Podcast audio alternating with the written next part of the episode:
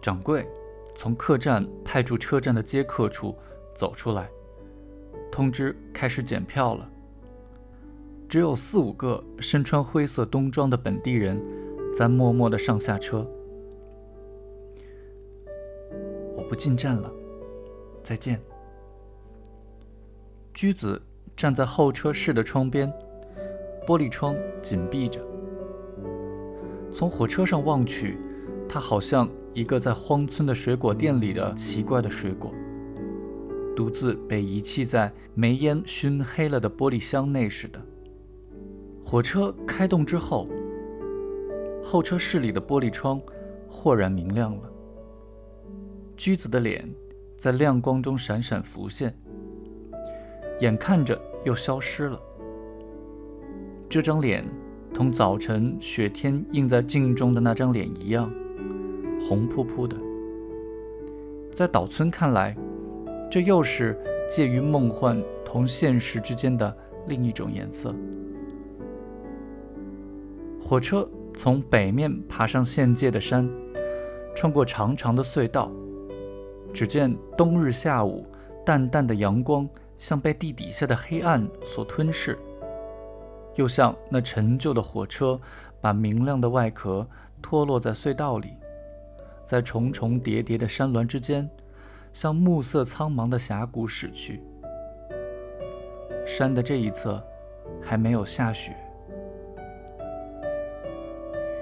沿着河流行驶不多久，来到了辽阔的原野。山巅好像精工的雕刻。从那里浮现出一道柔和的斜线，一直延伸到山脚下。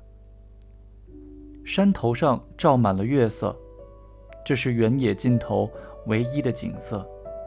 淡淡的晚霞把整个山容映成了深宝蓝色，轮廓分明地浮现出来。月色虽已渐渐淡去，但余韵无穷。并不使人产生冬夜寒峭的感觉。天空没有一只飞鸟，山路的原野一望无垠，远远地向左右伸展。快到河边的地方，耸立着一座好像是水电站的白色建筑物。那是透过车窗望见的，在一片冬日萧瑟的暮色中，仅留下来的景物。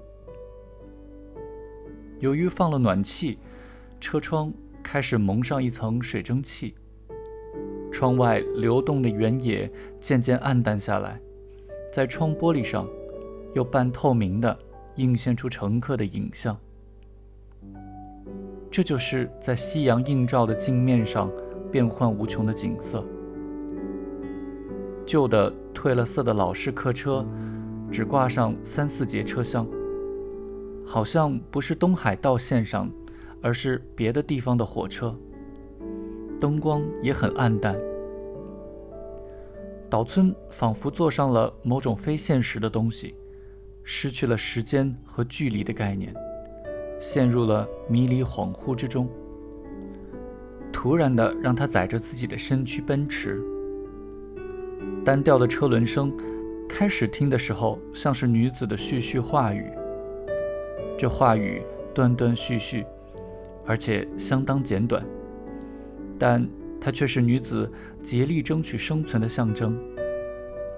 他听了十分难过，以致难以忘怀。然而，对渐渐远去的岛村来说，他现在已经是徒增几许旅愁的遥远的声音了。行男正好在这个时候断气了吧？居子为什么坚持不回去？会不会，会不会因此未能给行男送终？乘客少得令人生畏，只有一个五十开外的男人与一个红脸蛋的姑娘相对而坐，两人只顾谈话。姑娘浑圆的肩膀上披着一条黑色的围巾，脸颊嫣红似火。漂亮极了。他探出上身，专心倾听，愉快地对答着。看两人的样子，是做长途旅行的。可是到了有个纺织厂烟囱的火车站，老人急忙从行李架上取下柳条箱，从窗口卸到站台上，对姑娘留下一句：“那么，有缘还会相逢的。”就下车走了。岛村情不自禁，眼泪都快夺眶而出，就连他自己也惊愕不已。此情此景，越发使他觉得这位老人是在同女子告别回家的。做梦也没想到，他们两人只是偶然同车相遇。男的大概是跑单帮什么的。离开东京的老家时，妻子吩咐过。现在正是飞蛾产卵的季节，西服不要挂在衣架或墙壁上。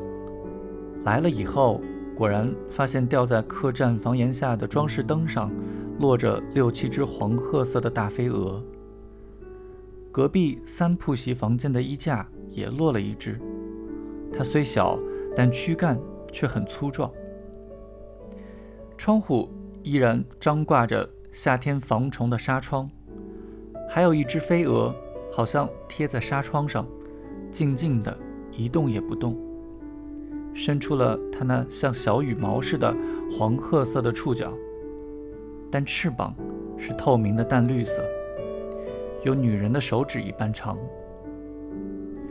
对面县界上连绵的群山，在夕辉晚照下已经披上了秋色，这一点淡绿反而给人一种死的感觉。只有前后翅膀重叠的部分是深绿色。秋风吹来，它的翅膀就像薄纸一样，轻轻地飘动。飞蛾是不是还活着呢？岛村站起身来，走了过去，隔着纱窗用手指弹了弹。它一动不动。用拳头使劲敲打，它就像一片落叶似的飘然落下。半途又翩翩飞舞起来。仔细一看，对过山林那边漂浮着不计其数的蜻蜓，活像蒲公英的绒毛在飞舞。山脚下的河流，仿佛是从杉树顶梢流出来的。丘陵上盛开着像是白胡栀子似的花朵，闪烁着一片银光。岛村贪婪地眺望着，从室内温泉出来。只见一个叫卖的俄国女人坐在大门口，她为什么竟会到这样的穷乡僻壤来呢？岛村走过去一看，尽是些常见的日本化妆品和发饰一类的东西。